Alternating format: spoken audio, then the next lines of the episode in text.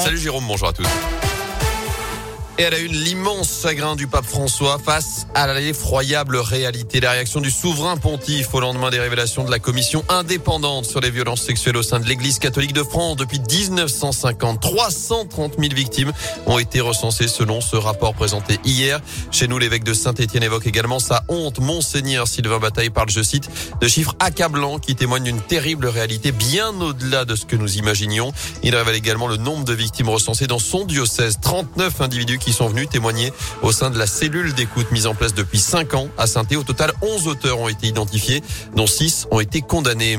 Dans l'actu également, 160 000 personnes ont manifesté hier en France, selon les syndicats, 85 000 selon le ministère de l'Intérieur. Première mobilisation interprofessionnelle depuis la rentrée pour l'augmentation du SMIC, des salaires, contre les réformes des retraites et de l'assurance chômage. Près d'un millier de personnes ont notamment défilé à saint selon la préfecture, plus de 2000 selon les organisateurs. Des manifs également à Rouen et au Puy. La ficelle était peut-être un peu trop grosse. À saint deux femmes ont été interpellées dimanche au centre commercial Géant Montieux. Les suspects âgés de 25 et 29 ans sont passés aux caisses automatiques avec deux chariots bondés. Sauf qu'elles ne réglaient que quelques articles. Résultat, elles ont payé une somme dérisoire 3,80 euros au lieu de 439 euros pour la première. 1,23 euros pour 438 euros de course pour la deuxième. Un peu trop voyant pour les vigiles qui ont remis les deux arnaqueuses à la police. Le secrétaire d'État chargé de la transition numérique à Saint-Etienne. Aujourd'hui, Cédric O vient participer ce mercredi à l'université d'été du très haut débit, événement qui se tient jusqu'à demain au centre des congrès. Un moment très important dans le procès des attentats du 13 novembre 2015 avec le début aujourd'hui des témoignages des victimes du Bataclan aux assises spéciales de Paris. Au total, 90 des 130 victimes avaient trouvé la mort dans la salle de spectacle ce soir-là. En basket, Rouen s'est écroulé. La chorale a lourdement chuté hier soir sur le parquet de Chalon-Reims après sa belle prestation samedi face à Monaco. La chorale s'incline donc 105-95 pour la deuxième journée de championnat.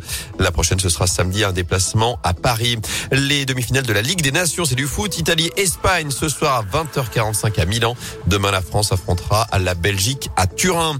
Et si vous vous laissiez tenter par une soupe de poisson du forêt, alors c'est peut-être un petit peu tôt, mais ce week-end, parmi les lauréats du concours fermier innovant de la Loire à Montbrison. Le prix du jury a été attribué à Dominique Boucher pour sa soupe de poisson des étangs du Forêt. Ce pisciculteur depuis 20 ans est revenu s'installer dans la Loire en 2017 sur la commune de Marclot pour faire revivre les étangs près de Mont-les-Bains.